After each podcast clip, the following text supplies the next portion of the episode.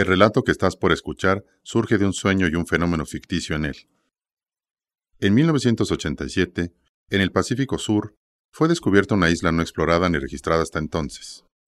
La isla tenía vestigios de haber sido ocupada por un grupo numeroso de personas. En distintos lugares se encontraron curiosas libretas con una especie de bitácora escrita.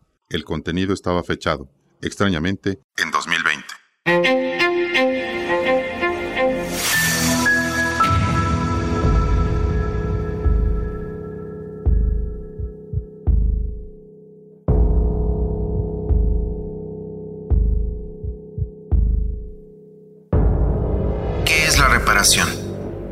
Es la compensación por el daño realizado, un desagravio, el resarcimiento de lo que ha sido arrebatado, es el medio para restituir la justicia a un camino de regreso a la armonía.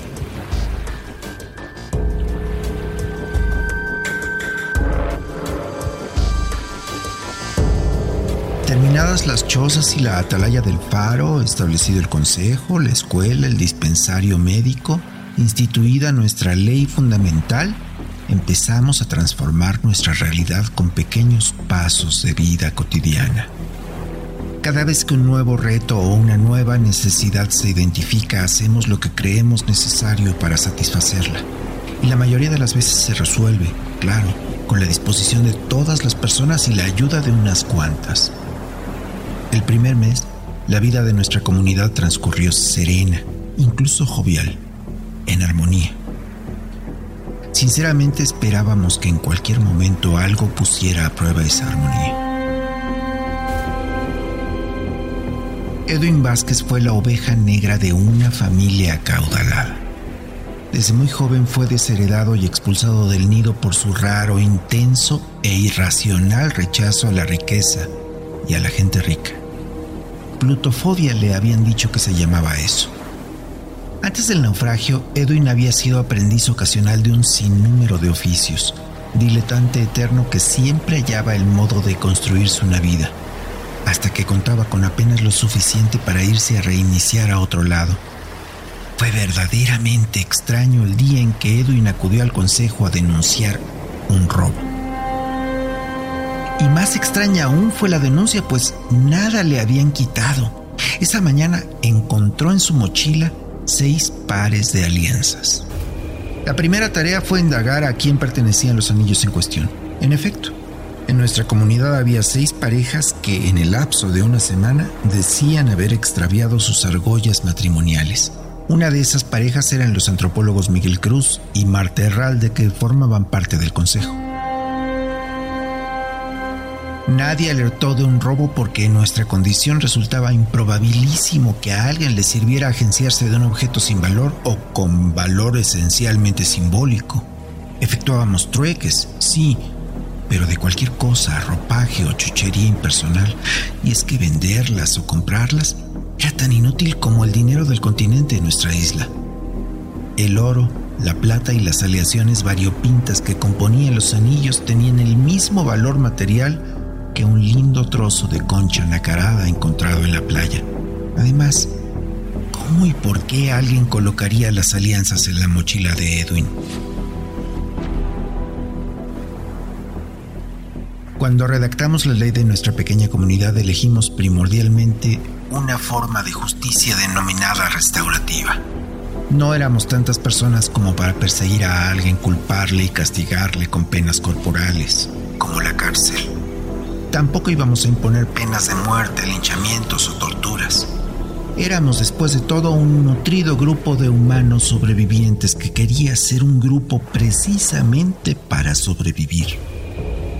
En cada conflicto que ocurriera había que restablecer la armonía inmediatamente y si era posible fortalecerla.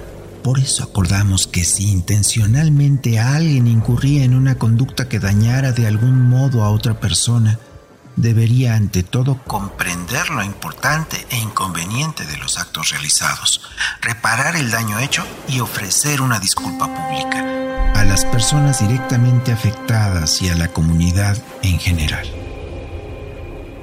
Para entonces teníamos la profunda convicción de que no hay sentimiento más inútil ni peor estigma que la culpa. Eso que intoxica al alma con menosprecio si la injusticia no se repara de inmediato. La misma tarde se anunció que el Consejo se reuniría a deliberar qué se haría con el extraño caso de las alianzas. No bien empezada la reunión, la profesora Erendira Abbas tomó la palabra. Hoy no hablo como parte de este consejo, sino como responsable de haber sustraído las alianzas. La joven profesora confesó haber experimentado un intenso duelo por su vida en el continente. Justo esa noche se habría casado.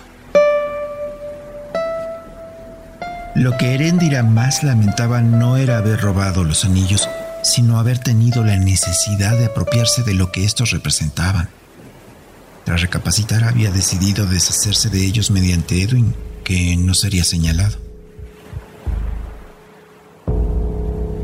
El día siguiente la profesora devolvió las alianzas personalmente, disculpándose, y renovó los sentidos votos de los seis matrimonios se autonombró madrina de aquellas parejas comprometiéndose a servirles de amiga y consejera.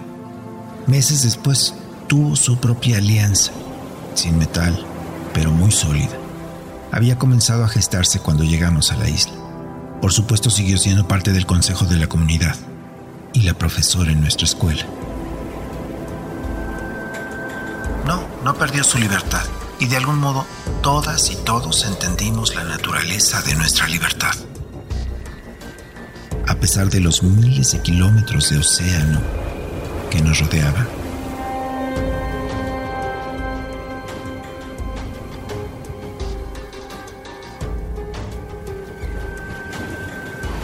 A saber, la red sonora de la corte presentó La isla del tesauro